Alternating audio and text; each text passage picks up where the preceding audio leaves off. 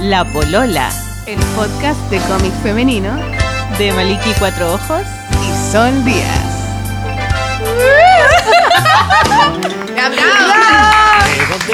¡Bienvenidos! Y bienvenidas. Y bienvenidos. sí. Este es nuestro cuarto, Bienvenides. cuarto programa.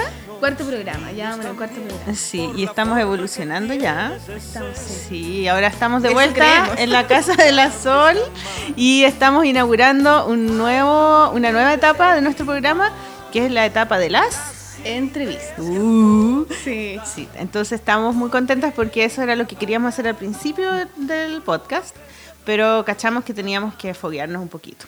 Sí, que ya era No, difícil que- coordinar nuestras dos dinámicas y integrar una tercera era difícil, pero yo creo que ahora ya lo amerita además. Sí, vamos a tener que comprarnos un, un micrófono nuevo. Un micrófono, otro, o un, un extra, Sí. ¿cachai? Sí, antes que nada yo quería eh, hacer una disculpa pública eh, porque hay una ofensa sistemática que le hice a nuestro amigo Cristian Mata. que- Comandante del sonido. Yo decía que era nuestro técnico, técnico en sonido. Me retaron que no era técnico, ya, porque había estudiado en Harvard. Era ingeniero.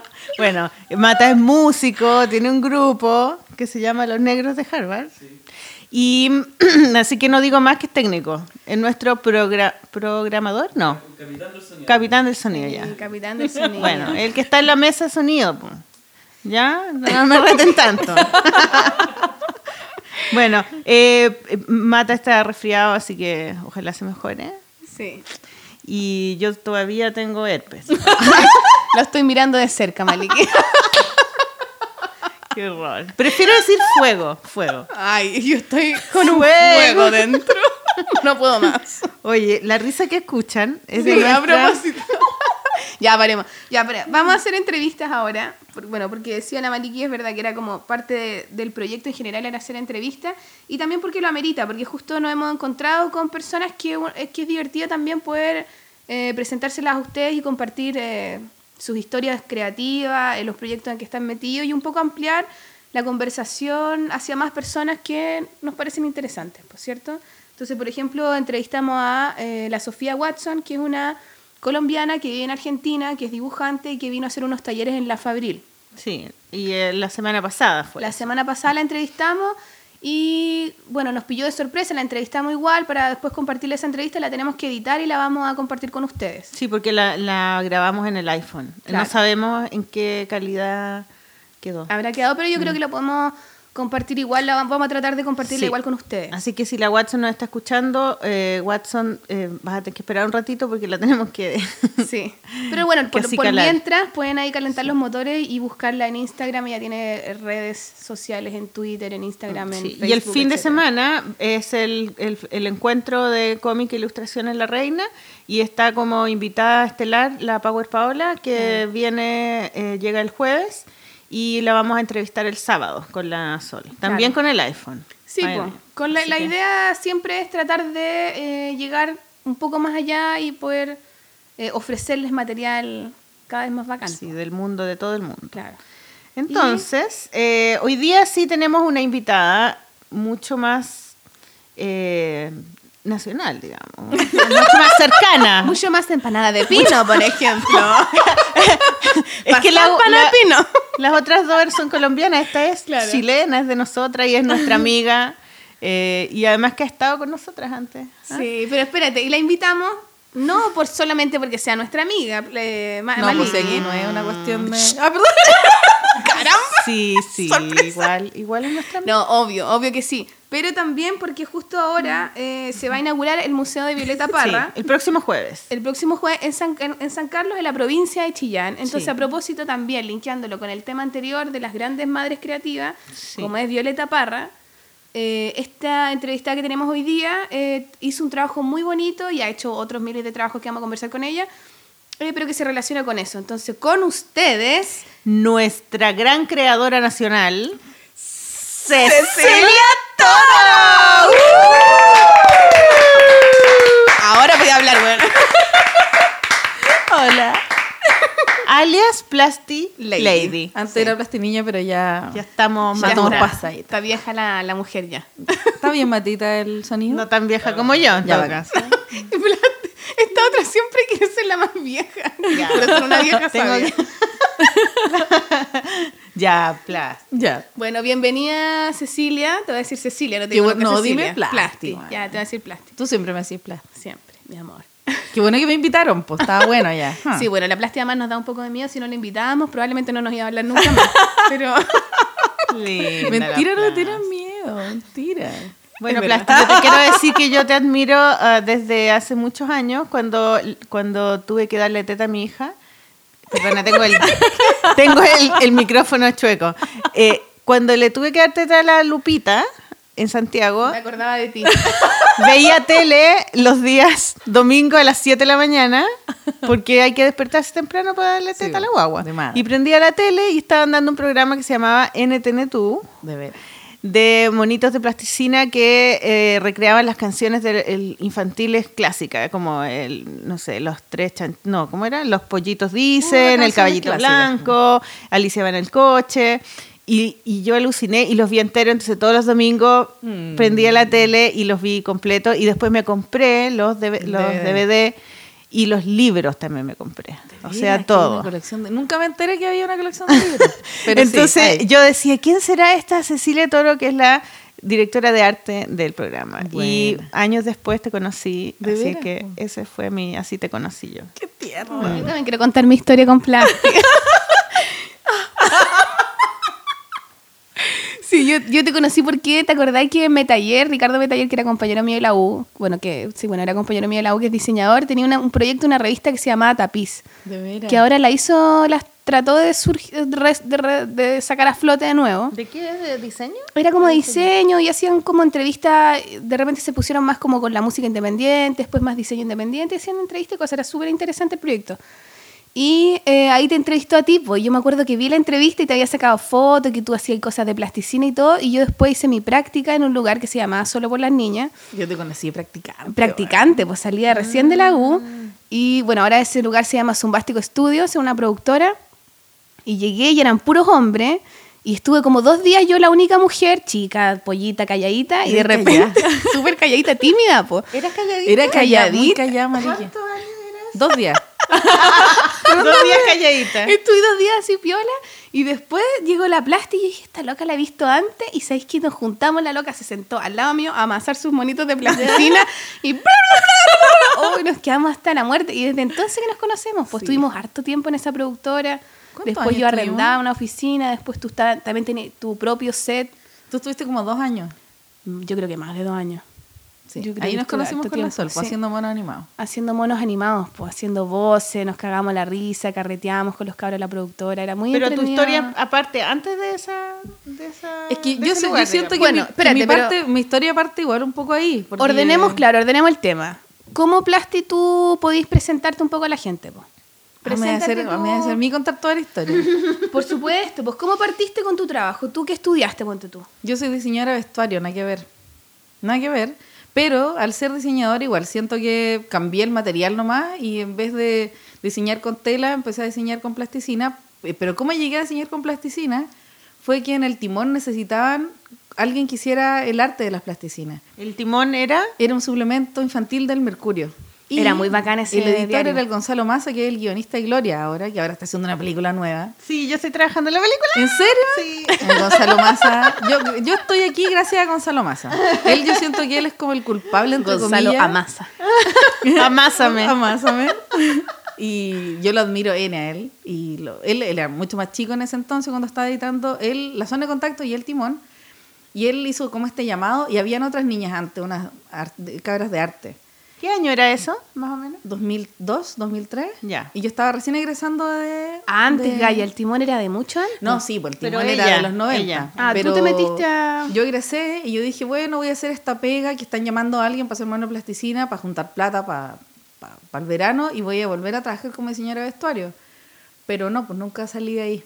Entré al timón. ¿Y nunca había hecho monitos de plasticina? No, no, no, pero como que como soy diseñadora soy soy más warrior, po. los diseñadores son súper soldados, entonces es necesitan que es amplia la carrera, po. Claro, o sea, en el fondo tú te, se te forma tu cabeza de, de- de una forma, se, se te formatea la cabeza y tú podís diseñar con lo que, con lo que te, te pidan, ¿cachai? Y en este caso el pedido era, tenéis que hacer, no, si está bien ahí. Se nos Estamos cae el micrófono. micrófono. eh, no, pero yo lo ingeniero, yo lo firmo. ingeniero Es que si no, doctorado. hueveo. Mata, se nos está cayendo el micrófono, por favor. Oye, yo quiero aclarar un poco, no sé si quedó claro, porque por si acaso la gente no lo conoce, el Timón era, era un diario especialmente para los niños. Un suplemento. Pero era como un diario, era como que venía el Mercurio. Un pequeño diario. Y era un pequeño diario especializado en los niños, que era como muy parecido como era la revista El Peneca antes, que era Mm. que en el fondo antes se veía a los niños como como algo que en el fondo cualquier material que se le ofreciera era solamente para enseñarlo, era moralista, ¿cachai? Era como Claro. decirle tienes que lavarte los dientes, acostarte temprano, la la la. Claro, pero no para entretenerlo. Exactamente, el Peneca fue el primer, la primera publicación infantil que fue dedicada a la entretención de los niños. Y el Timón un poco era eso también, pues ya habían de los entrevistas. 90, yo creo. Yo me acuerdo que yo estuve, yo era parte de un equipo del Timón, que éramos como periodistas y hacíamos entrevistas en nuestros colegios. Y mi primer dibujo publicado, por ejemplo, lo publicó el Timón.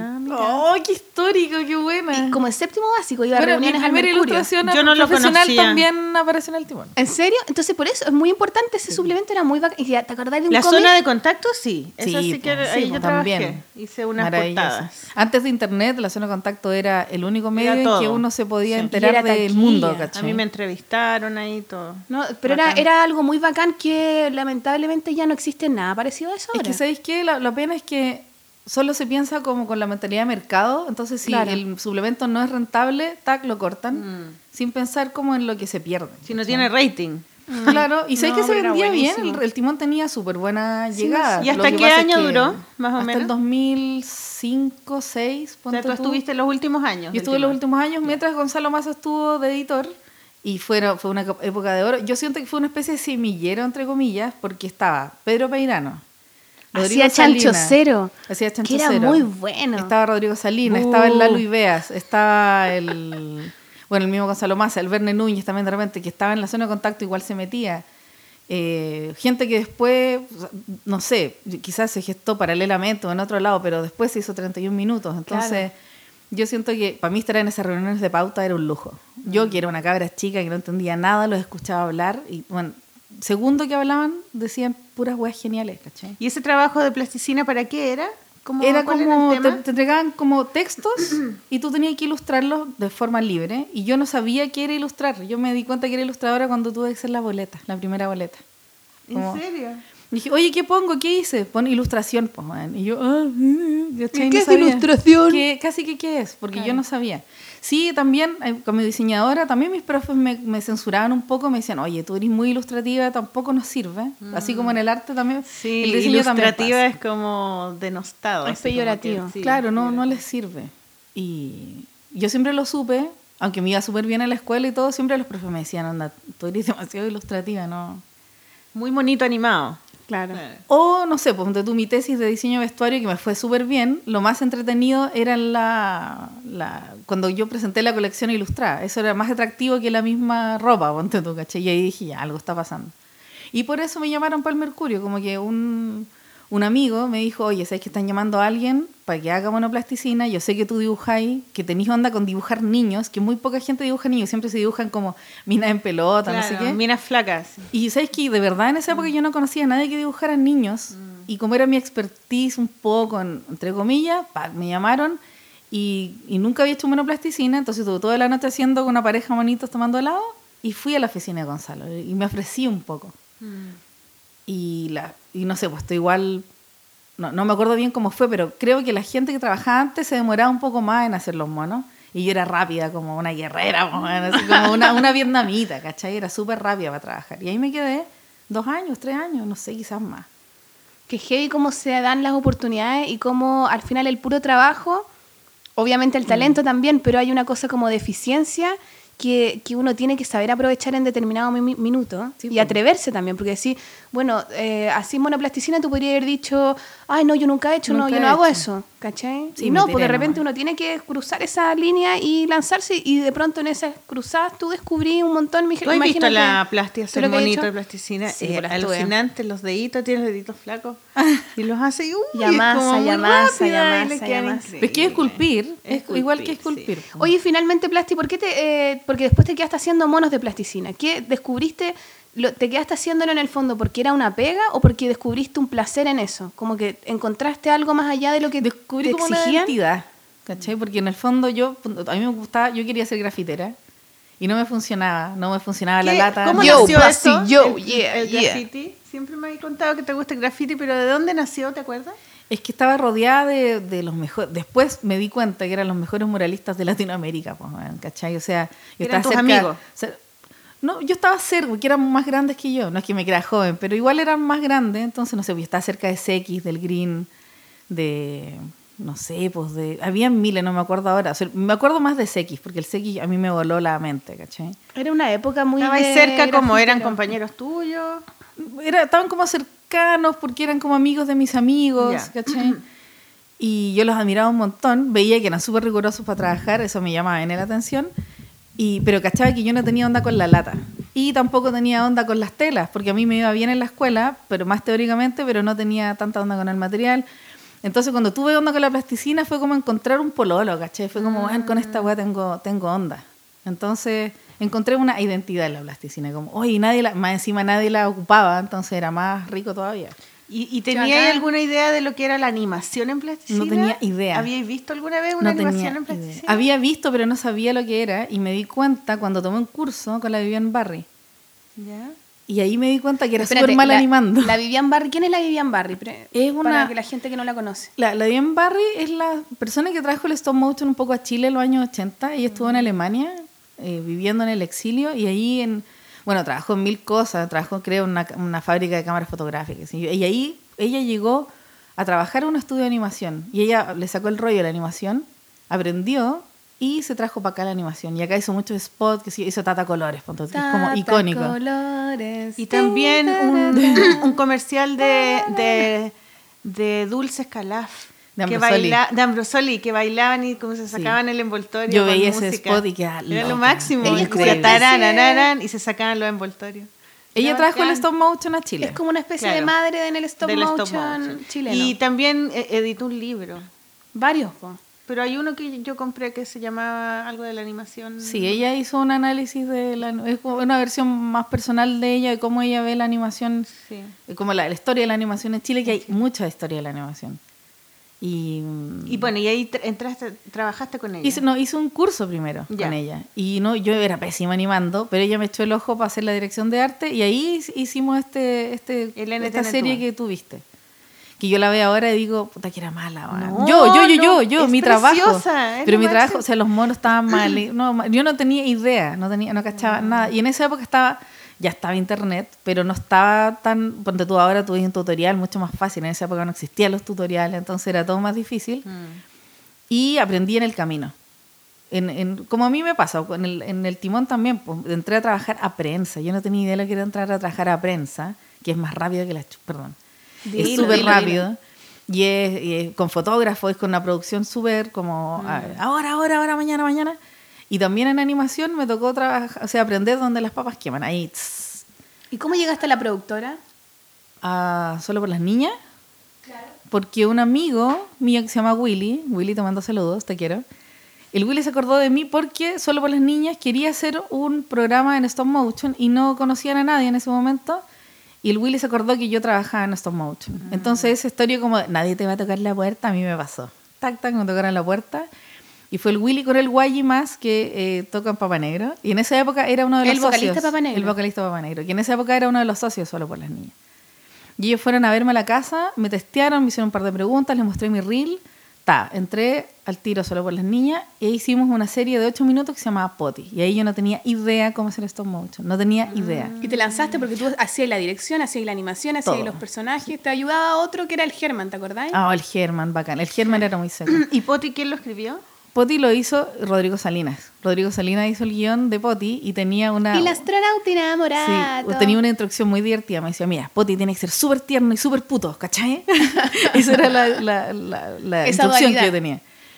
Y ahí yo empecé a cachar, bueno, me dejaron sola trabajando igual, Pero porque espérate, estaban Poti- así como Matías Iglesias también, que en Sí, el fondo, que él fue el que, ¿quién te llevó a ti a A mí me llevó a Matías Iglesias, claro.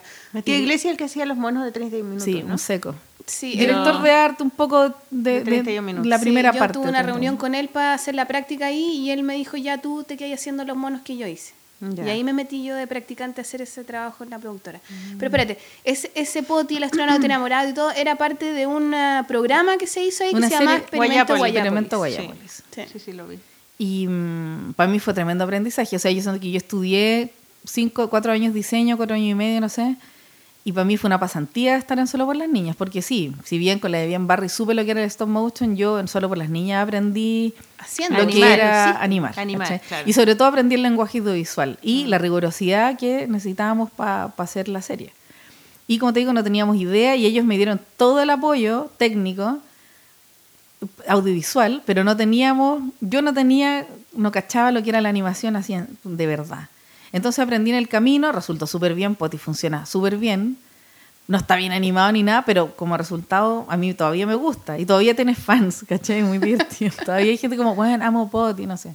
Porque tiene algo que, que es una cuestión que yo lo descubrí en el personaje, así, porque yo creo que mi expertise más que la animación es hacer personaje, Sí, ¿cachai? sí, diseñarlo. diseñarlo. Mm. Y Poti tiene eso, pues entonces la gente como que engancha, como que no le importa tanto que no esté tan bien animado. No, po. ¿Cachai? O sea, lo que pasa es que hay algo en los personajes que es, puede ser algo técnico, claro, en el movimiento, en cómo está hecho, etcétera, etcétera. Pero hay una cosa también bonita en, en el carisma que se que expresan los personajes, Sí. como en la expresión, ¿cachai? Como el alma que no sé cómo se hace, pero se nota cuando Mm. lo tiene y cuando no lo tiene. Hay técnicas supuestamente, pero no sé si se trata solo de técnicas para construir un personaje. Yo cuando Tú enseño hacías la- hartas charlas, de hecho, de, de- Sí, de po. creación de personajes. Hago a ver, tira tu clases de, Sí. de animación. Sí. O sea, lo que pasa es que me he tratado de nutrir desde la teoría, no sé, pues, eh, teoría, teoría de construcción de personajes para cine, ponte tú, no sé. Y lo trato de aplicar, pero yo me he dado cuenta que lo que más funciona es una weá que, que se me ocurrió a mí que se llama la configuración cachorro, que es... Qué bueno el nombre, me gusta. Sí, porque es como, ya, ¿qué es lo que hace que, que un cachorro no se coma a otro de su especie? Y es que, que el cachorro tiene una, una configuración, una distribución en su cara que hace que le produzca ternura a, la- a la manada. Pues. Mm, los ojos que- grandes. Sí, y hay miles de cosas que son medio intuitivas. Te podría decir, no sé, la, la- separación de los ojos, los ojos son medio esturnios, la, la, la distancia de la nariz a los ojos. Son la nariz chica. Pero yo no puedo decirle a los cabros en la U, ya, miren, niños, de ojo a ojo son 3 centímetros. No, No, y es porque así, van a ser ¿cachai? todos puro- puros monos iguales, po. Claro. Y también nunca es algo medio intuitivo. Entonces, No reglas así. porque si no, no pueden crear. Es como que van a Claro. hacer... Por No, eso yo las reglas las pesco un poco para conocerlas, pero igual también me las paso por cierta parte. No, pero también hay que, hay que entender que los personajes, cada personaje tiene una emoción, pues, y en el fondo es como tú, hay uno que va a ser el cachorro, otro que probablemente tiene que ser el villano, otro que probablemente tiene que ser el taquilla, Es que en el fondo la, construcción del personaje, lo más entretenido es nutrirlo desde adentro, como cuáles son sus, sus características desde adentro, de dónde vienen, qué es lo que quieren. Es como el juego de lo que decías tú del podcast pasado de, del policía que arma las pistas. Claro. Claro. Como que en el fondo cada personaje tiene un mundo por Tienes que detrás. armarle una historia para atrás. Emociones, Claro. como una construcción emocional. frustraciones, Contradicciones. dualidad. Contra- Claro, eso yo encuentro que es lo más importante en un personaje, cuando el personaje no es siempre igual, cuando Claro. tiene una dualidad, cuando tiene algo Tiene un conflicto que Eso, resolver. Claro, y sobre vida. todo como Claro. hay una, hay una, yo no me acuerdo quién lo decía, creo que era Maki, no- pero no estoy segura, que era como destruye a tu personaje, ¿cachai? Ah, claro, no le podéis tener tanto cariño, tenés que faltarle un poco el respeto a tu personaje. Sí, porque si no, no pasa nada. No pasa nada. Pero, eh, insisto, es como una mezcla de hartas cosas, como yo no soy tan matea como ustedes, cuando yo no leo tanto, yo como que... ah, Nosotras no leemos nada. No, pero ustedes sí, tampoco, no, porque en el libro no sé qué, yo no leo tanto, debería leer más, pero el Leo me sopla hartas cosas, pues. El Leo hace lo mismo que yo, es mi pareja El también. Leo el Leo- es- Leonardo Beltrán. Leonardo Beltrán, que Es tiene un estudio un de animador animación. también. Es un director de animación. Es director de animación, perdón, perdón. amo, es ingeniero doctor. Oye, eh, De Harvard también. Espérate, tenemos una aquí un, Sí, es, una digamos- lista de, de- de cosas que has Pero hecho espérate, para que no se nos acabe el tiempo. Digo Sí, yo, no, no, no, pero no, todavía nos queda. Ay, no nos Ah. queda. No nos queda. Pero yo quiero preguntarte brevemente, como para después llegar a eso, breve. Eh, ¿Qué encontraste ya? ¿Encontraste en la plasticina una identidad y en la animación? ¿Encontraste algo que te gustó? ¿Te seduce la animación o no te seduce tanto la Es que animación? encuentro que la animación tiene una, una cuestión que parece que no tiene la ilustración. La ilustración yo la respeto N, pero creo que la animación produce algo parecido a lo que produce la música cuando la gente lo ve. Bueno, tiene música también. de. Tiene, claro, como es audiovisual, la animación tiene, yo siento que tiene un, un poco más de impacto. Quizás Sí, no. Tiene un poder de encantamiento mucho más Sí, profundo. Es más fuerte el combo, pa.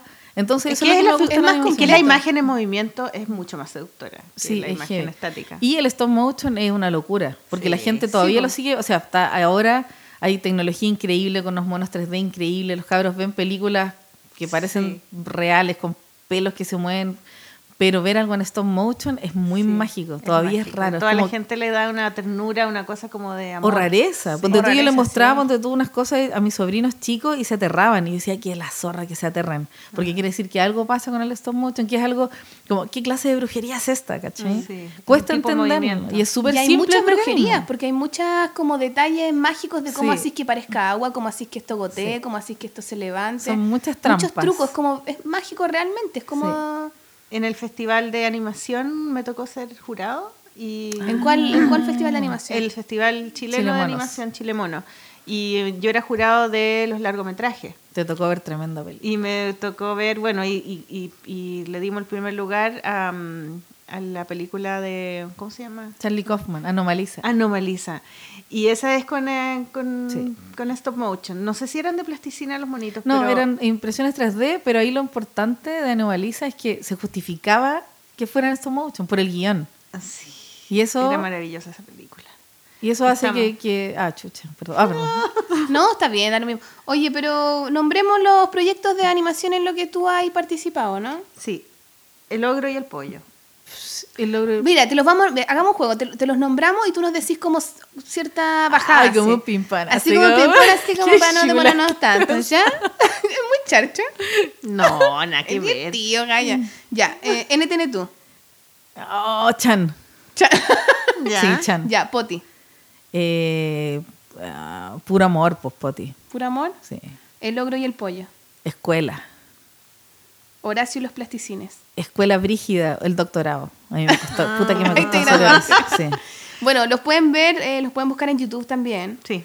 Y ahora nos vamos a una pequeña pausa y vamos a poner una música. Y como estamos con la invitada, la invitada elige y la invitada, como es rapera, ¿qué música vas a No escoger? soy rapera, me gusta el rap, ¿ya? Ay, no soy este, rapera. eh, voy a poner mi favorito, pues Epicentro. A la, a la Maliki le encanta el rap. Yo no digo nada. Pero Epicentro, cuenta un poco de Epicentro, Epicentro. lo que pasa es que yo tengo mucha onda con, con lo que hace el Epicentro porque eh, es, es como un... se hizo a sí mismo, ¿cachai? Y él le ha costado mucho sacar este- el disco que sacó hace N años Es atrás. chileno. Es chileno. eh, eh, yo creo que uno de los mejores rimadores de Chile, si no de Latinoamérica. Es brígido. Y pocos lo conocen, entonces por eso me gustaría como hacerle un poco de justicia con un tema que se llama Más vale tarde que siempre. Y que es un poco un lema también. a Sí, es un lema. Sí. Así Capaz que... me guste, po. No, y me marca, y marca N mi historia, como que, y en realidad para todos los que les cuesta hacer un, que les cuesta hacer los proyectos, es como un lema, ¿cachai? Porque en el fondo lo tenéis que hacer. Y de verdad que uno lo escucha, yo escucho ese tema y me pongo a llorar, bueno, soy atroz, atroz de cebolla. Epicentro es lo más grande que hay. ¡Te Ya. quiero! Con ustedes, Epicentro, chiquillos, nos vemos a la vuelta. ¡Woohoo! A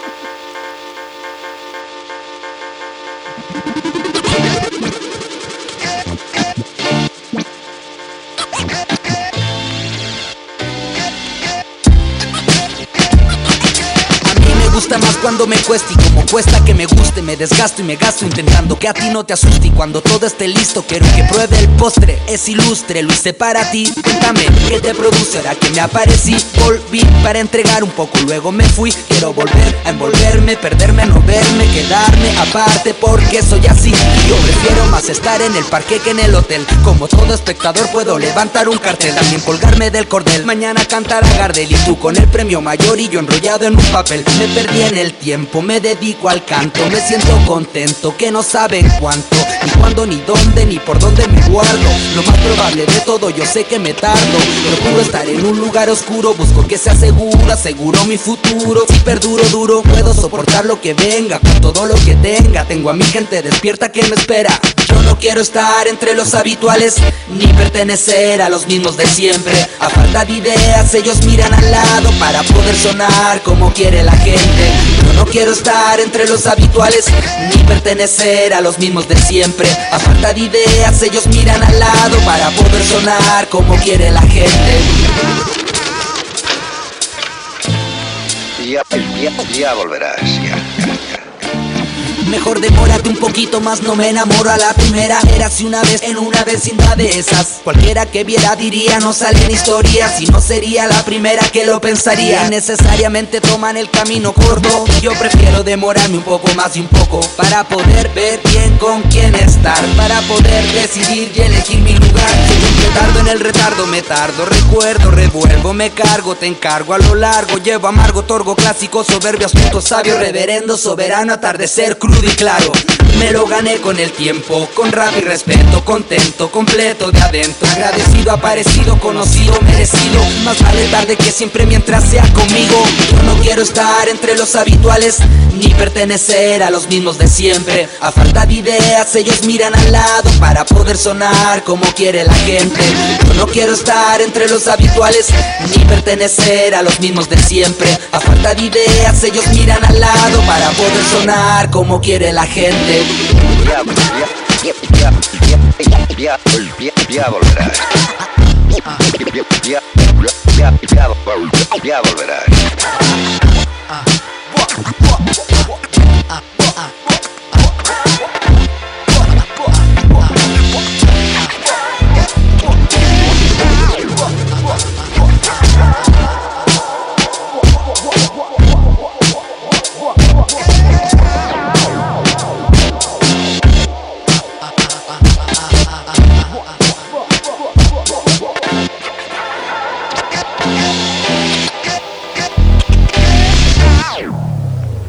¿te gusta el tema?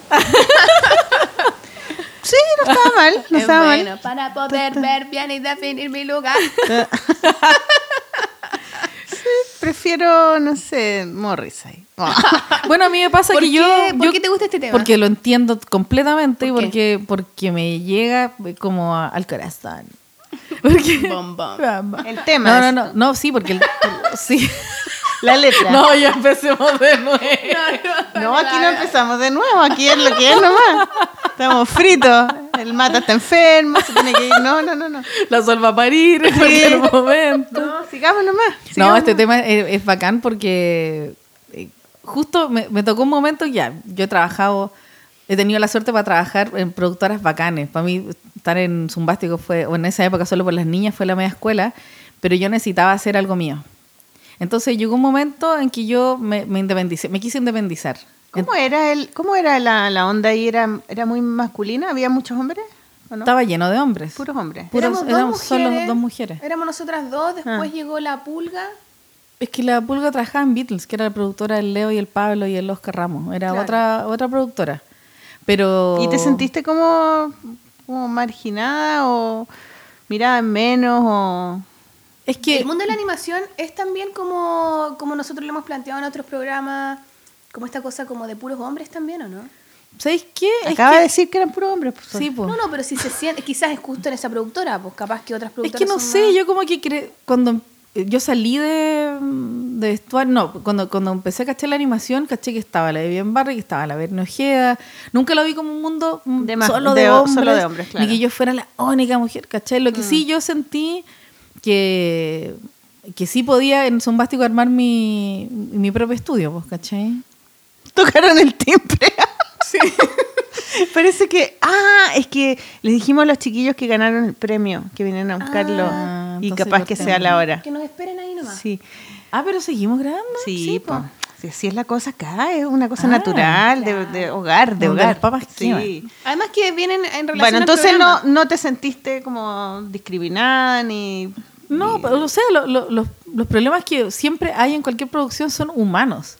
¿Cachai? Ahora, yo, de, yo ser sensible, yo no se lo he hecho a la culpa que yo sea mujer. Yo soy sensible porque soy sensible, ¿cachai? Mm. Y yo estoy, creo que estoy, no sé si químicamente influye, pero si yo fuese hombre, quizás sería igual de sensible, ¿cachai? Entonces sí, a mí me pasaba que, que, que me costaba trabajar con más gente en general. Y todavía me cuesta trabajar con más gente porque soy súper sensible. Pero no lo, no lo atribuiría que soy mujer, yo creo. ¿Y en qué minuto te decidiste que tenías que ser independiente? En ¿Por qué tuviste? ¿Por ¿Qué año fue eso? eso? Es que yo siempre lo tuve en mente, desde siempre.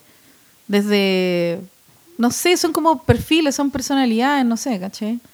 Entonces, eh, lo decidí y obviamente me apoyé con el Leo, con el Leo, que es mi pareja, tenemos una figura muy divertida. porque Bueno, que al Leo lo conociste en la productora un poco. Ellos Pero es que el a Leo tiene un estudio, claro. Claro, pero ellos llegaron como al mismo espacio donde estábamos nosotros con solo con las niñas. Claro, entonces Leo tenía una productora de monos ¿Y ahí animados. se enamoraron?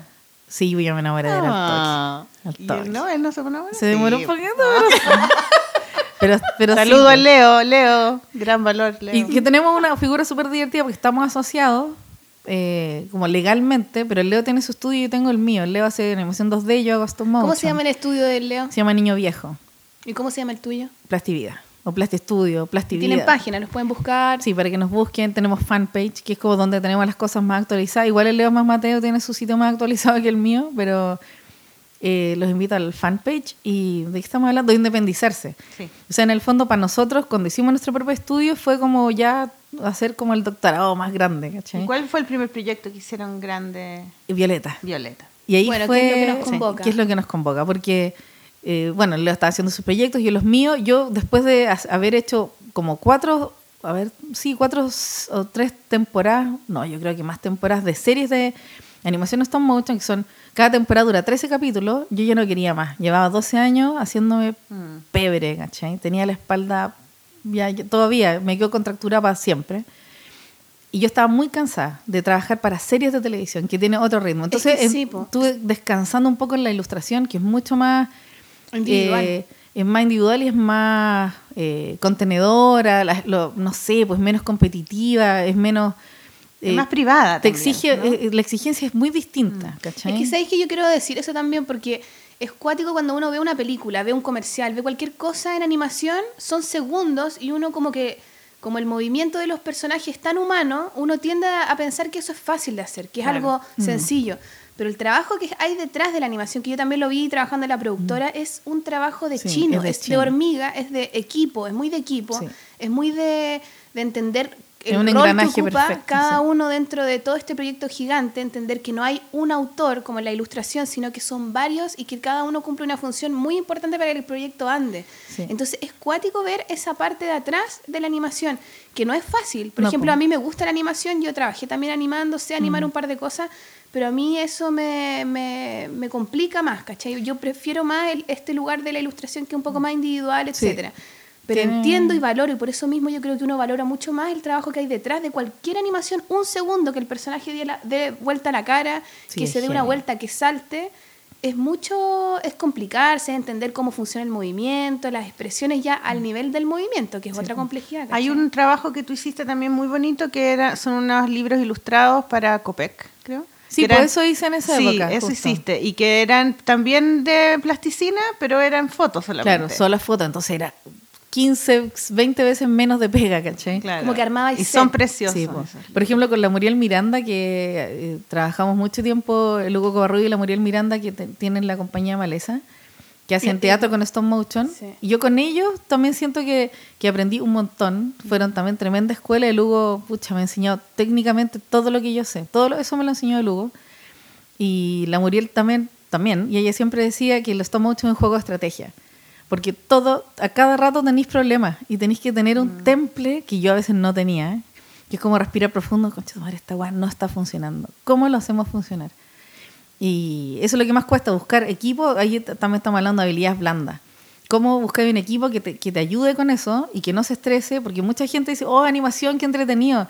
Duran un mes y se van cagando, ¿cachai?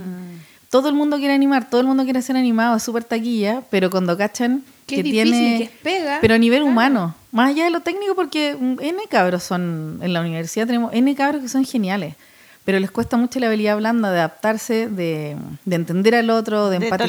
tolerar Y del engranaje que tiene que ser como reloj, ¿cachai? Y Violeta fue, según yo, un reloj. Tuvimos problemas, obviamente, ¿cachai?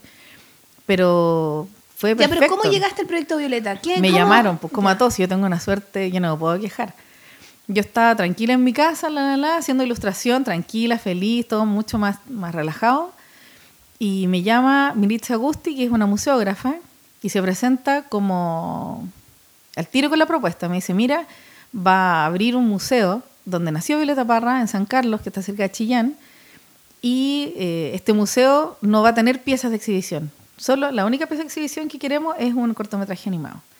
¿Lo podías hacer? Y yo así, oh, volver a la animación, no. La animación para mí es, es como el amor, el hombre de mi vida que, que a veces es difícil, ¿cachai? Ah. Como el hombre de tu día, realmente. Era una talla interna, perdón. Perdón, es que estaba ahí, no lo voy a... lo amo, lo amo, déjame. Sí, pues es una relación que tenemos, no, no sé si de amor y de odio, pero es heavy, ¿cachai?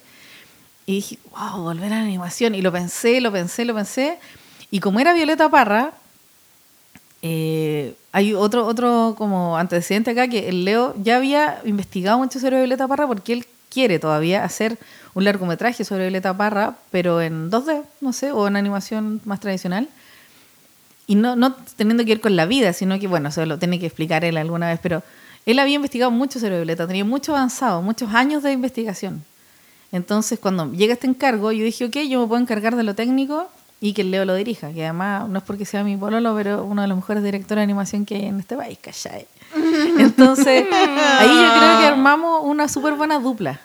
Fue súper bueno, porque él entró con su equipo, yo entré con el, con el mío, armé un equipo de pura gente que tiene sus propios proyectos y eso también es lo bonito de Violeta, que todos los cabros que están ahí, que trabajaron en Violeta, la Claudia Guaquimilla, el Pablo Green, el Kiki Ortega, la misma Toto Duarte, la Elisa Grand, el Nacho, el, el bicho Vergara, eh, todos tienen sus propios proyectos. Entonces prestaron su, su corazón, sus ganas por seis meses, no sé cuánto habrá durado todo esto, no me acuerdo. Esto Es lo financió ese museo, ¿no? y lo financió el museo, que no tiene que ver con la DIVAM ni con el CNCA, sino que con el Ministerio de Obras Públicas. Y no tiene que ver Muy con el museo de Violeta Parra que está en Vicuña Maquena. No, porque el Museo de Violeta Parra que está en mi cuña Maquena tiene que ver con la Fundación Violeta Parra y con DIVAM. Estoy casi segura que con DIVAM. Y esto no, pues esto tiene que ver con el Ministerio de Obras Públicas. Ya. Entonces son dos fuerzas distintas que obviamente tienen onda entre ellos y la, la Militza Agusti, que es la museógrafa, tiene relación con los dos.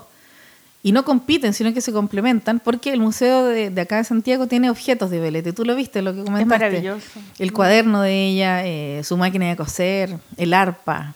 Y en cambio, en el Museo de San Carlos no hay objetos. Las arpilleras, las pinturas. Están todos los originales. Entonces, como, como el otro museo no quería competir, la idea era, se, se pensó en un momento lo típico, que es como un museo Gabriel- como el Museo Gabriela Mistral, como Que es su casa, ¿no? hacer como si fuera la cama de Violeta o como si fuera eh, la silla y al final en vez de hacerlo en grande se, se pensó que era mejor mostrar este, este cortometraje como pieza de exhibición. ¿cachai? Entonces como una museografía 2.0, es- es distinto.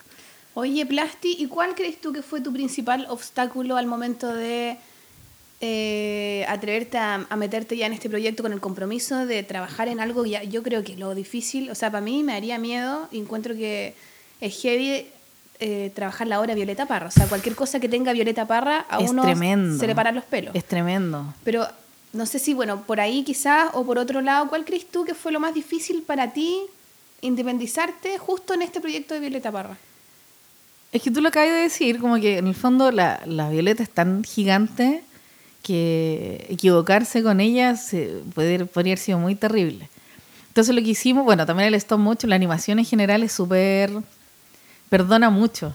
Entonces cualquier error en la investigación no se nota tanto, o sea, sí se nota, pero se perdona más, ¿cachai? Por ejemplo, ahora conocimos en el viaje, bueno, algo que vamos a contar después, pero conocimos a personas que habían conocido a Violeta, que habían, la habían visto en la carpa de la reina. Yo les pregunté, ¿la carpa se parecía? No, no era así la carpa, pero no me importa, me dijo el amigo de Violeta, el que la había visto. No me importó en lo más absoluto que no se pareciera, porque lo que ustedes hicieron comunicaba lo que quería comunicar Violeta. Y lo difícil era meter 50 años, 56 años de historia, súper intensa, porque Violeta tuvo una vida muy intensa en 20 minutos. No era un largometraje. Wood lo hizo perfecto. A mí me encanta la película de Wood. Nosotros solo teníamos 20 minutos y mucho menos presupuesto. Entonces, yo creo que se logró. Lo hicieron con un narrador, ¿no? Hay un Y, se eligió que fuera un narrador hombre, porque no podía ser una narradora mujer, porque se podía confundir como si fuera y nada igual a la voz de Violeta. Mm. Entonces quisimos que fuera un hombre, que fue el actor Mario Lorca, que la gente más vieja se, se acuerda.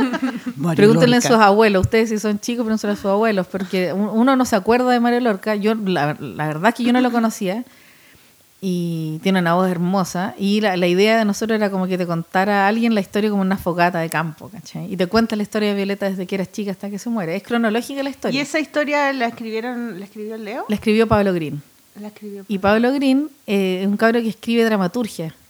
y es seco. Yo creo que el guion es una de mis partes favoritas del corto. Creo que se lo hizo con una delicadeza, porque él está es- escrito como una especie de décima, no está escrito en décima. Un Sí, poco tributando sí, las décimas como de una Violeta Parra. canción, claro. Sí. Entonces, eh, está escrito en un español neutro, pero también que fuera como cálido, que fuera como chileno, que fuera antiguo. Entonces, está. Bueno, escribir es como dibujar, pues como esculpir, eso hizo una pega muy y, bonita. Y otra cosa que te quería preguntar de la película, hay un em, hay un trabajo muy bonito de los de las maquetas, de las maquetas de las de las casas, de las calles. ¿Quién, e- quién hizo ese, tra- ese trabajo? Ahí elegimos trabajar con un pintor que se llama Carlos Aceituno, que él vive en San Fernando. Y Como un personaje de 31 minutos, aceituno, ¿no? Jackson Aceituno. Pucha, yo lo Perdón, decía qué Jackson. estúpida, A perdón. mí- a veces ¿Tú yo le me decías equi- Jackson? No, me equivocaba. Y de repente como que lo pensaba. Así, un poco Y pasó. te reí para adentro, así como... Y él es súper seco. pinta, él pinta sus cuadros, pero nosotros vimos que tenía una escultura eh, con alambre, qué sé yo, entonces caché que se manejaba con materiales, pero en realidad sí, técnicamente nos interesaba, pero lo que más nos gustó de él es que él vivía en el campo. Entonces no había que explicarle cosas. Él era, es mayor que nosotros, él creció en el campo, entonces hay cosas que no se ven, no se pueden googlear, ¿cachai? Él tenía las referencias, las traía en su ADN, entonces Claro. eso fue lo más Es una valioso. tradición. Sí. Eso, claro, yo hacía el trabajo de dirección de arte, que, que la, la gente piensa que la dirección de arte es como súper inspirador. Mentira, es súper técnico. La dirección de arte es algo muy técnico. Entonces yo ordenaba toda la información, obviamente le entregaba referencias, tamaños, medidas, porque el stop motion requiere, tiene muchos requerimientos específicos. Pero el, el cómo él interpretaba el campo, él se fue solo.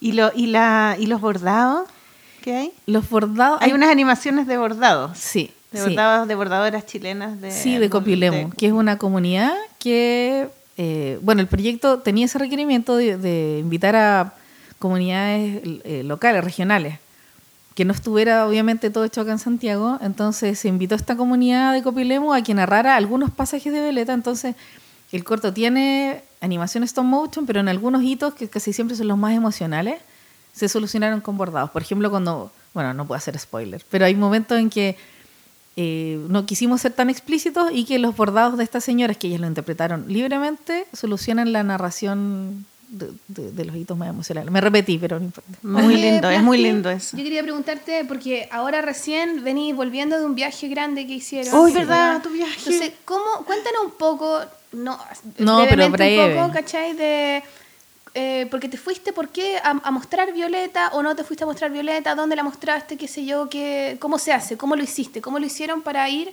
y viajar con la, con la obra, con el cortometraje calentito, recién hecho? Recién Y poder no. mostrarlo afuera. ¿Cómo se hace? Porque también yo creo que es algo que a tu autor es muy importante poder mostrar lo que uno hace afuera. Sí, pues. Fuiste a Annecy, ¿no? Fuimos, sí, todo partió porque fuimos al Festival de Annecy, que es el festival más grande del mundo de animación, que está en un pueblito hermoso de Francia, en los Alpes, igual que Heide, van increíble. Ya ese ridículo de lindo, en es cuatro. Y nosotros eh, fuimos eh, la- como Pro Chile eh, no- nos ayudó para poder ir a, a mostrar. No necesar- o sea, Pro Ustedes Chile postularon a un fondo en sí, ProChile. Sí, para ir a Annecy, al mercado. Y Annecy, porque hay un festival. El Porque hay, festival pro- de hay productores, Ah, directores. Sí, y en- bueno, acá hay un claro. mercado que se llama MIFA. Y ahí en el Festival de Annecy se gestó la, la muestra que se hizo del cortometraje en París, en un, un centro cultural increíble que se llama, no lo puedo pronunciar en francés, Le Maison de l'Amérique Latine. Ah, súper es bien. Le Mes-. Le Maison de algo. Pepe Le Pouf. De la Latine. No, y un centro increíble en París, en Saint Germain, así un lugar increíble. Y gracias a la ayuda de Aida del Solar, que es una profe de Gobelins, que es una escuela, puedo decirlo, a toda zorra en, en- en Francia. Y ella conoció al Leo, eh, Leo la conoció en Bolivia, entonces en, hace dos o tres años atrás, y ahora en esta visita en, en Annecy se gestó como esta muestra, y ella la cortó el cake el tiro, ta, ya, el 7, no, el primero de julio tienen hora a las 7 de la tarde, lleguen como sea. Y fue una peripecia un poco heavy de, para, de para mostrar el corto Para en, mostrar la- en París. En ese lugar. en esa- Entonces, O sea, Violeta... imagínate la importancia, porque ya París es muy importante en la historia de Violeta Parra Es y que para eso te iba a ustedes decir. también. Sí. ¿cómo, cómo se Era igual. Como una sincronicidad igual mística. Sí. Porque tú de repente yo te preguntaba cosas y tú me hablabas y a mí me gustaba mucho eso de, de sentir como que la Violeta de alguna manera estaba presente. Es muy hippie, es muy... No, bueno, como todo sea. el rato lo mencionamos. Pero caché que encuentro que es real, o sea, es algo tan bonito de estar trabajando con esta máxima galla y que finalmente ir ustedes también a París a mostrar su obra como Todo. ella también... ah, Era súper parecido porque, Sí, de hecho, en el corto Sí. parecía Violeta, en el cortometraje bordado, aparece Violeta como en, la- en la en la prueba de un barco yendo hacia Europa. Yo nunca había ido a, Europa, ¿cachai? Fui recién a mis 37 años, ¿cachai? Violeta había ido a los 40 y tanto, no sé. Eh, y yo decía que heavy de haber sido Violeta viajar en esa época. Nos pasamos miles de rollos, se parecía mucho la historia. Pasamos hasta por Ginebra, eh, pasamos por Holanda. No, si era muy parecido el, el- el- el periplo, ¿Qué ¿cachai? hizo ella? Sí, se parecía mucho. Y bueno, para ella eh, llegar a París y mostrar en el Louvre fue, imagínate, pues, ¿cachai? Fue, fue el hito más importante de Violeta. Esa fue la primera mujer hispanoamericana en exponer en ese museo. bueno, que yo creo que parece que ningún otro chileno nunca ha expuesto en el Louvre, No, pues. No. ¿No? Mata, mira, yo voy a averiguar, quizás mata, pero no estoy segura.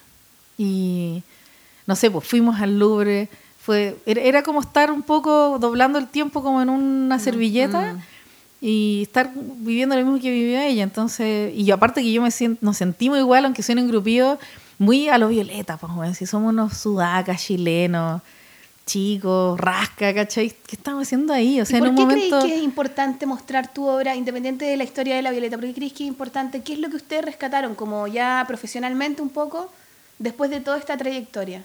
¿Con qué te, qué te lleváis un poco de, del viaje y de lo que significó un poco? Ocho, da que amplia la pregunta. Ay, sí, la pregunta como de profe que hiciste. Demasiado. Uy, no di, pero como... Pero es que para O cachar, sea, porque- o mira, en no sé si entendí tu pregunta, es pero para lo- yo- linkear, espérate, lo- es como para linkearlo un poco con pensar con cualquier otra persona que tenga sus proyectos, por qué es importante mostrarlo afuera. ¿Cuál es la gran, gran ganancia que uno... Es que no sé si, yo lo diría al revés, como que cuando, cuando haces bien la pega, no, no, no, es que suena como algo más frío. Yo creo que si tu pega logra ser universal, se va a, a Va a mostrar llegar sola. a todos lados. No, va no. a llegar sola. ¿Pero qué te dijeron? ¿Te- te- cu- ¿Cómo, Puta, fue es cuando que, la ¿sabéis mostraste? qué, ¿sabéis qué- qué es lo Cuéntanos. mejor?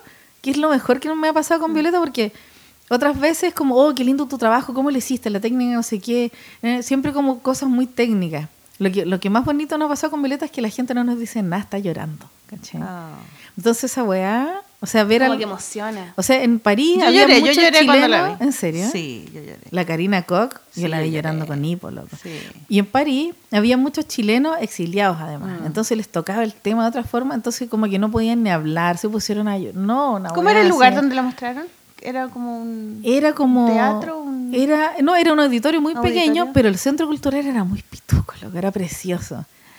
Y yo no lo voy a creer. Ahí yo me sentí súper violeta, como, conche tu madre, Ah. estamos acá, estamos estrenando acá. Y es la segunda vez que se muestra, la habíamos mostrado una vez en Chile Monos. En Chile, sí. Ahí fuimos. Sí, ahí y la ustedes vimos fueron, nosotras. que fue como un estreno, o sea, un- sí, estrenos nacionales y después en, en París. Y ahora viene el centenario. Entonces se están armando muchas actividades, nosotros no tenemos El certeza de la muerte de Violeta Parra de la- nacimiento. del nacimiento de Violeta Parra. Y justo se cumplen como cincuenta y tantos años de su muerte. Justo este año, las dos O sea, cosas. 100 y 50, Brígida. Porque el, el corto no se puede, no está en internet, pues, no se puede no, ver para la gente que no está escuchando. Eso es Es lo que, malo claro. que no lo pueden ver, pero Los Es que eso es lo derechos bueno, porque del- nosotros queremos que, que se guarde para el museo. Más que, Claro. más que porque no se pueda, es que queremos que la gente vaya al museo, Mm. Que salgamos de Santiago, que uno se pegue, pegue a las termas de Chillán, no sé, y que conozca la casa donde ella nació. Y, mm, no sé, pues, eh, descentralizar. pues. Claro. Y guardar un poco el tesoro para este museo, por lo menos por, por unos meses, pero igual van a haber actividades donde se va a mostrar el, el corto. Y nosotros vamos a postular el corto a festivales, entonces quizás ponte tú que se vea en Valdivia, ponte tú que se vea en FIC, en las Claro, muestras pero hay, de los una, hay un corto que hicieron ustedes de el making of de la película que lo Sí, vimos. hicimos un y eso se- está disponible. eso se lo, puede queremos, ver? eso lo queremos liberar, para calentar motor y para que la gente se entusiasme con ir. Sí, me gustó mucho eso. Y lo vamos a mostrar luego. Salían ustedes armando los sets, Y haciendo el las cosas. detrás de- Muy bonito, sí. Sí. es bonito, porque además se muestra, claro, como decís tú, todo el equipo que es, porque aquí estoy yo, pero en el fondo Y se ven las fuimos como 12 dimensiones, las dimensiones de, los, de la escenografía, Sí. eso es La lindo escala. verlo, claro, la escala. Sí. Es lindo. Oye, Plasti, y después de, imagínate ya, independizarte, hacer la obra Violeta Parra, irte de viaje, mostrarla en París, con todo lo que significa el tema, ¿qué, qué querías hacer ahora? ¿Qué se viene? ¿Cuáles son nuevos proyectos, ideas? ¿Querés seguir en la animación? ¿Esto fue solo por Violeta? No, yo creo que uno va siempre a picotear. O sea, yo ahora el fondo, el año pasado gané un fondo del libro para hacer una novela gráfica para niños y la tengo que terminar. Eh, me gusta mucho, quiero puro meterme en la novela gráfica porque en el fondo narrar en audiovisual es muy parecido a narrar en, por escrito, porque en el fondo tiene que ver con ritmos, con armar la historia, con que haya un clímax, ¿cachai? Entonces, ya que lo estoy, porque lo estoy aprendiendo, todavía no lo hemos logrado. En Violeta lo logramos todos en equipo, ¿cachai? Claro. Pero porque, no sé, pues hay un equipo gigante, hay gente que hace montaje, no sé, pues yo sola, en un libro lo hacís más solo, estáis solo tú narrando la historia. ¿Y eso es ficción, tu novela gráfica? Sí, es ficción. Es ficción y es para niños. Es para niños, pero como Ya. de 8, no sé. Qué bonito. Y, eh, bueno, está Fresia. Bueno, yo te como... Metida, tengo pata en, muchas par- en muchos lugares, como hago animación, hago ilustración. Yo me defino como un poco directora de arte para contenido infantil, quizás se puede Ah. llamar. Aunque Violeta no es infantil, Violeta es... Pero mis hijas la vieron, ¿eh? y les gustó mucho. Pues, eh, Es bueno, universal, es como yo para la creo que familia. lo bonito que tiene la animación, ya estamos terminando ya, lo bonito que tiene la animación, para cerrar un poco, yo creo, es como, y linkeándolo un poco al programa de nosotras, que es de cómics supuestamente Mm, sí, femenino y todo el es tema. narración, en el Es que es la narración, Sí, ¿cachai? sí. Como que, y, y de hecho el cómic también, a diferencia de la ilustración, quizá también tiene algo de movimiento, también tiene algo como que se Sí. acerca mucho a los storyboards de la animación. Son lo mismo, Sí, se Sí, acercan al cine. Sí, eso es, es una historia con- contada en Sí, escenas. Y una de las de, bueno, ahí tú tenías una novela gráfica en la mano. Las Vamos, cosas a que. Que Tenemos una que yo- cortina para eso, ¿no? Sí, Ah, no, sí. pero primero... No, pero yo quería decir Ya, una cierra, cosita antes, cierra. como Sí, que sí, en el sí. fondo las buenas novelas gráficas son las que las que tienen ese ritmo cinematográfico, ¿cachai? Mm. Y a mí me pasa que personalmente esa, esas weas más indie como yo veo el árbol y, y, y, y- y sueño, Bueno, me importa un hoyo, o sea, puta, para mí Persepolis me pegó un combo en el hocico que nunca lo olvidé, ¿cachai?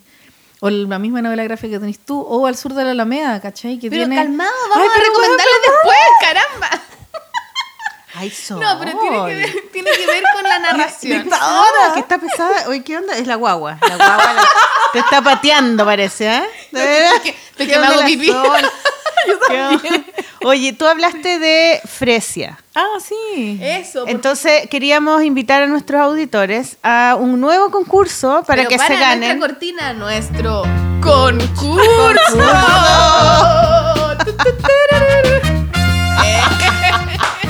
Se me había olvidado. Sí, pues pongámosle baila, Uh, tenemos un nuevo Nuevo. concurso con. Fresia. Sí, Fresia es un libro de Cecilia Toro Con la Sofía Otero. Ella lo escribió. con la Sofía, Sofía Otero. Sofía Otero. Y ella va a regalar este libro y nos va a contar de qué se trata este concurso. ¿Qué tienen que mandar los concursantes a nuestro mail? Eh, la polola gmail.com. Que hagan un personaje en plasticina. Que hagan un personaje en plasticina y le saquen una foto. Sí, una foto con Ya. el celular. Así, claro, no tienen que animarlo. Es solamente O en un lugar y que lo Un saquen. cortometraje de más o menos cinco minutos. con música original y créditos. Y créditos. Y making of. Ya, O sea, un personaje en plasticina y límite de edad. Puede No, ser nada, todo, todo, dos niños. límite, desenfrenado en la plasticina. Tiene que ser un personaje de ficción, así. Ojalá que, no, ojalá que sea inventado por ello y que no sea un Batman. o sea, Sí, mejor, Ah, mira, aclaremos eso. Que Pongamos un sí, límite. personaje propio. Sí, Personaje propio, Sí, inédito, inédito. Inventado por Animal, ellos, por mezcla, ellos. humano, humanoide. Raro, de- sí. Vegetal. Claro. Ya, listo. Entonces, la, la jurado va a ser eh, de nuevo Cecilia Toro. Canapé. Cecilia Toro de nuevo va a ser el jurado. Nosotras también vamos a ser el jurado, pero ella va a ser la principal Ella, porque sí. es la Así que animadora. cualquier reclamo, ustedes ya saben directamente a quién dirigirse. ¿ah? Oye, espérate, ¿y eh, esto hasta cuándo tienen plazo? Esto tiene plazo hasta el día lunes. ¿Hasta el lunes? Sí, porque o el martes. Eh, no, pero vamos. Ah, Ah, pero no importa, lo Ya hasta el lunes, después. igual, lo Hasta el mismo que hasta el lunes, lunes. sí, hasta, hasta el el lunes. lunes. no sé qué número es. Y les regalamos Fresia, que es un libro súper bonito, muy para niños. Pero ahí también, pues lo- los adultos son los que se ponen a llorar. Los niños no cachan como, ah, fila. Fresia, ¿quién es? ¿Quién Fresia, era? Fresia, li- Fresia, el elefante Fresia. Es La un libro elefanta sobre el Fresia elefante Fresia. del zoológico Claro. de Santiago. Pero en el Santiago. libro la sacamos del zoológico porque ningún, ali- ningún animal debería estar en cautiverio nunca. Muy bien. Yo, yo, yo, yo era de la época de Fresia. Sí, pues sí. Sí, yo la veía. Bueno, Bueno, chiquillos, tenemos espérate. tiempo y, de... Por Sí. supuesto, pero tenemos también cortina, plan. Ah, tenemos cortina, como sin cortina, la exhibicionista total. Nuestro sección de datos, Gaya. Baila. Uh. Datos. Vamos, a la calle. Ponle ánimo, ponle ánimo. Oye, pero es que la- la- eh, son tan hippies ustedes dos, ¿ah? Yo soy más rockera, ¿cachai? Ah. Yo voy a exigir, la próxima cortina que hagamos va a tener que ser pop. Porque nada que ver Ah. Rap, que esa muy que rap y todo como Ya, charango bueno. lila, ¿no? Nos vamos con la, la sección de datos. ¿Quieres repartir tú? Sí, eh, tengo un libro que eh, es de gusto de las dos con la Cecilia que se llama El paréntesis Y de que me lo tienes que prestar ahora. Elodie Durán, una dibujante francesa. Yo lo compramos el otro día en Plop, así que está acá en Santiago, lo pueden leer. Y es un libro, es una novela gráfica de una niña que cuenta una enfermedad. No hablamos de ese tema por plástico. Pero es que. Mata nos corta, no sé por qué nos corta. Bueno, en la, la, la Ceci se define como una persona... eh, Psicópata. no. ¿Cómo se llama? Enferma. La gente que se... enf- Que Uy, todos se- hipocondríaca, Hipocondríaca, claro. Siempre peor que habla... El tema de la enfermedad para ella es un tema en su vida. Y, y este libro se trata de una niña que tuvo una enfermedad, una, eh, una especie de epilepsia, de un ata- unos ataques de epilepsia que finalmente era un tumor y que se lo tuvieron que operar y estuvo como siete años de su vida como que fueron off de su vida. Pero que no, los es vivió. spoiler, po. Ah, spoil, ¿lo spoileé? Spoilea. Bueno, no sé, ella cuenta, Bueno, me importa.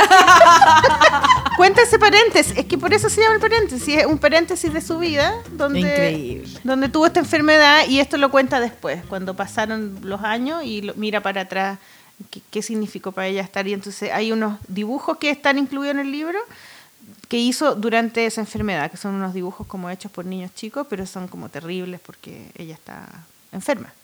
Bueno, y es un libro que pueden encontrar en la Galería Plop para los Sí. interesados, así que Sí, muy, muy bueno. accesible. A mí me lo recomendó la piña, la Maritza Piña. Un saludo para mi Sí, amiga ella, Maritza ella lo, la Maritza Piña lo recomendó eh, en internet como Sí, en- de veras. Se parecen un poco a los monos de la Maritza Piña. muy bonito. Un Sí, poco, sí. súper recomendado. Ya, esa era mi recomendación de... Eh, señorita Cecilia Toro, ¿usted quiere recomendar algo? Ah, siempre también, en, en ese mismo blog, yo recomendé El Sur de la Alameda porque me encanta recomendarle un libro, más allá que ha sido premiado, que igual los premios no importan tanto, pero igual ha sido premiado, está bien contado.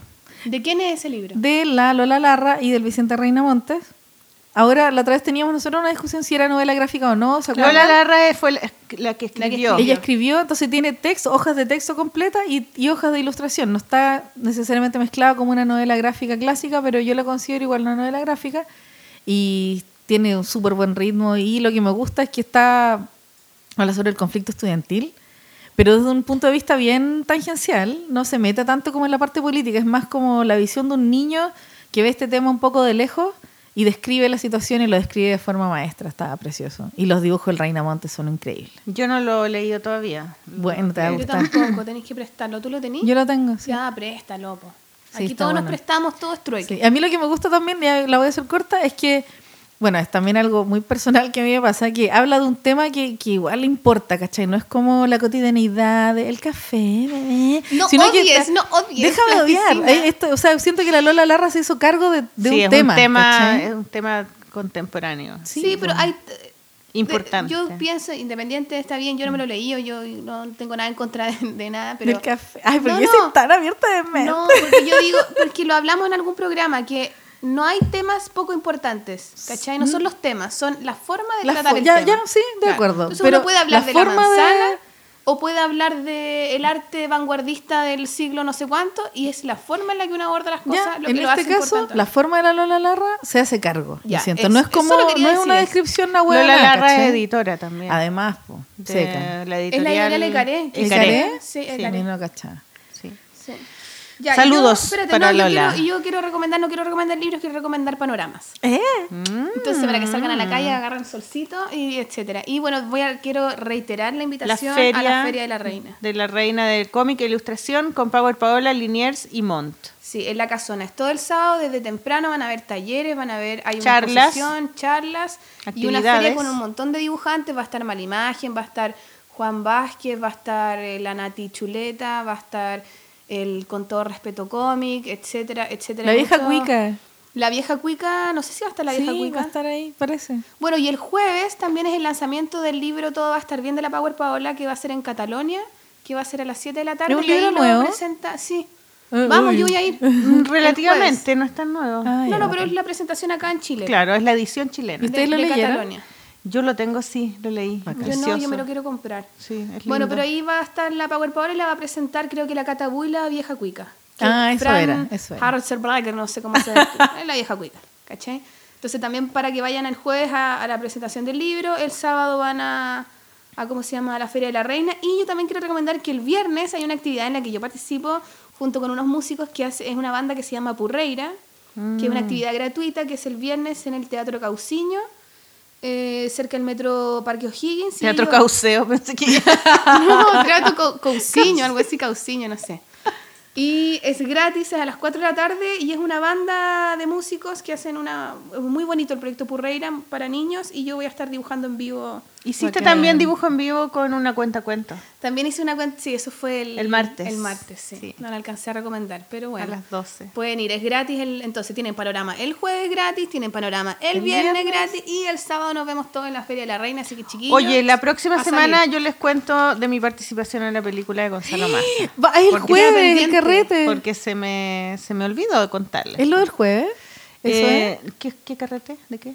Es? Que como que él había, ya eh, había hecho un llamado como para extras en un carrete una escena el jueves. Ah, con qué dibujo. entretenido. Ya. Ya, pero chiquillas estamos en otra onda. la Gonzalo Massa, te amamos. Ya, así que nos vamos. No, pero ¿por qué no vamos? Ya nos vamos. No, no, Vamos ni cagando. Oye, en Annecy la delegación latina dejó la cagada y en el carrete de, de- de clausura cantamos esa weá. No. Y todos nos seguían y no, no sabían pronunciar los franceses igual, pronunciaban la.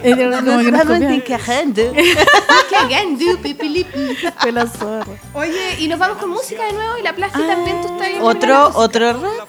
Sí, sí, sí.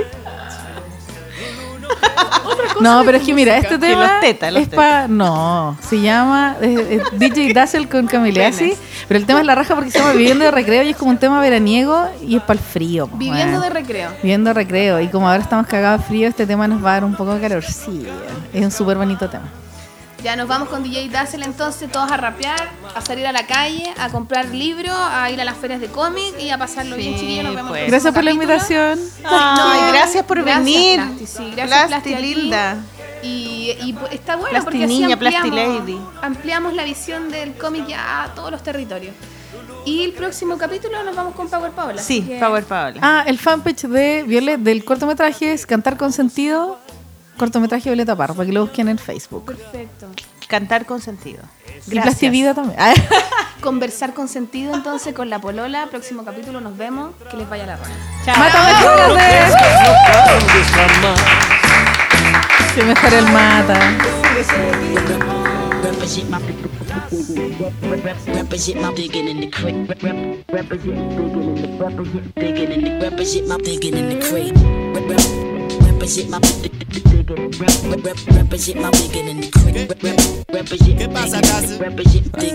Yeah, uh.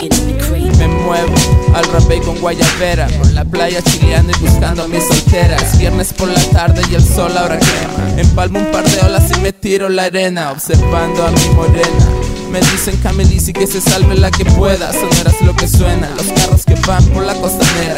Me suda la frente mientras brilla mi pulsera. Hacen 34 grados bajo las palmeras. Las chicas en bikini y los perros sin polera. Disfrutando del mes de enero. Llamando a gritos a mi amigo cervecero. Recién comienza el año, mi amor de verano. Me espera en las rocas con un lindo regalo. Fumemos de semana mirando el horizonte. Aquí está todo right man, no hay nada que me importe noche la montamos pesado. Yeah, uh, tocando la copa con los invitados. Uh, esto es lindo del veraneo. Yeah, sin preocupaciones, viviendo de recreo.